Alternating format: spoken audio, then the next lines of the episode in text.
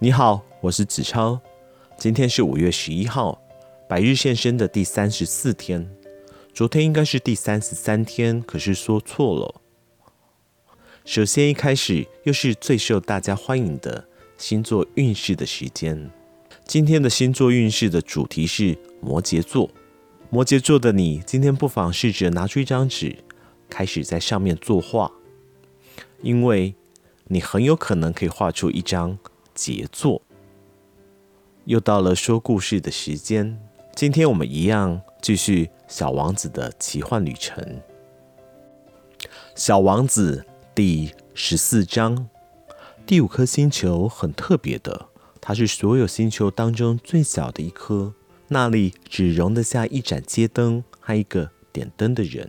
小王子实在没有办法理解，在这天际的某个地方，在一颗既没有房子也没有住户的星球上面，要一盏街灯和一位点灯的人要做什么呢？眼前的景象虽然有些怪异，但他仍对自己说：“也许这个人是有那么一点荒谬啦，但他应该不会比那个国王、那个爱好虚荣的人、那个实业家和那个酒鬼来的荒谬。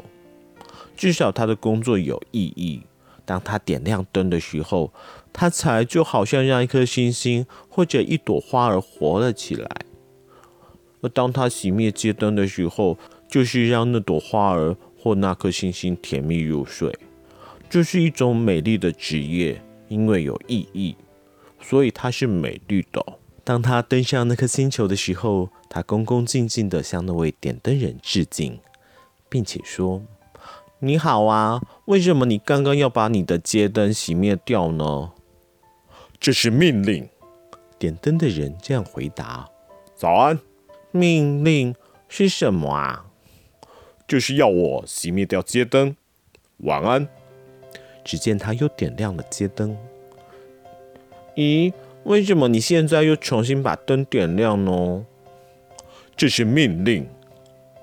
我不懂。点灯的人说：“没有什么好懂的，命令就是命令。早安。”他再度熄灭了他的灯。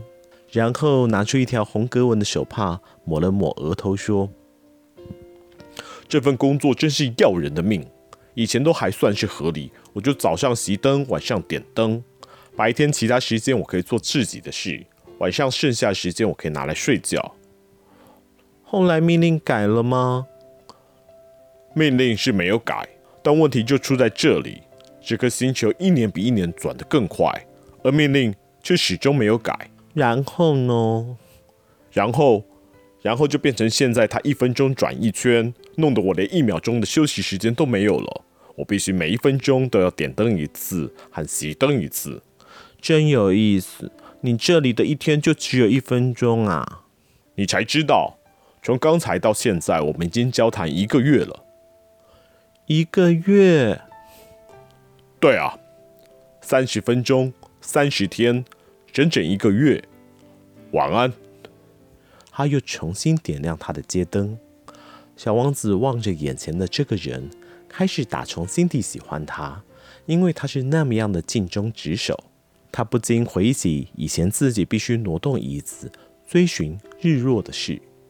他真的很愿意帮助他的朋友。小王子说。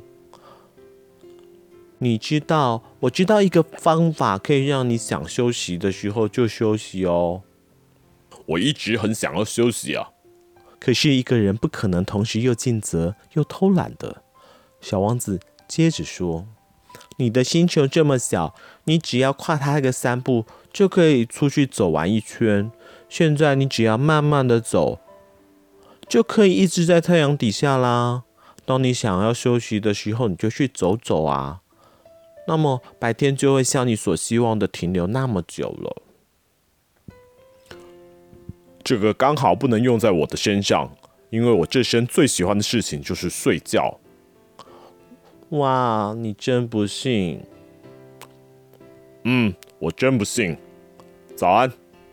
他又熄掉他的街灯了。当小王子继续踏上他的旅程时，自言自语地说。也许这个人会被其他所有的人轻视，被那个国王、那个醉汉、那位实业家，然而，他也是这些人当中最不可笑的一个人。也许是因为他想的事情都是为了别人，而不是为了自己。他惋惜地叹了口气，又自己说道：“这个人是我唯一可以交往做朋友的人，但是他的行星实在太小了，根本没有其他地方可以容纳两个人。”小王子不敢承认的是，其实是他舍不得离开这颗每天二十四小时里可以看到一千四百四十次落日的行星。好啦，今天的故事又到了尾声，那么百日先生，我们明天见。